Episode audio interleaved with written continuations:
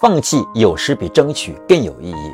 放弃是创新的钥匙。如果努力争取的东西与目标无关，或者目前拥有的东西已经成为负累，或者劣势大于优势，那么我们还不如放弃。我们往往把目光盯在自己没有的东西上，努力的去争取、去获得，全然不管它对我们是否有用，会不会带来危机，使自己满身都是包袱。当然，我们要的不是无可奈何的放弃。壮士断腕是在紧要关头主动割爱，以期另谋出路。这是一种胆略与气魄，是一种理智与智慧。有目的、有计划的放弃老的、陈旧的、劣势的、不能获得报酬的东西，才是追求创新。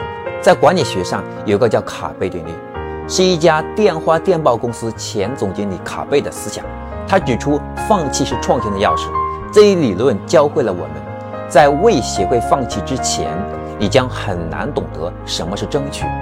在印度的热带丛林中，人们用一种奇特的狩猎方式捕捉猴子，在一个固定的小盒子里装上猴子爱吃的坚果，盒子上再开一个小口，刚好够猴子的前爪伸进去。猴子一旦将爪子伸进去，就抽不出来了。人们常常用这种方式捕捉到猴子，因为猴子有一个习性。不肯放下已有的到手的东西，人们常常会嘲笑猴子的愚蠢。为什么不松开爪子，放下坚果逃命呢？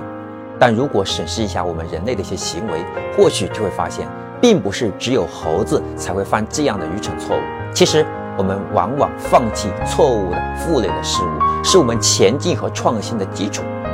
我是江开成，欢迎关注江开成上一课，带你走进深度思考的世界。我们下一个视频。再见。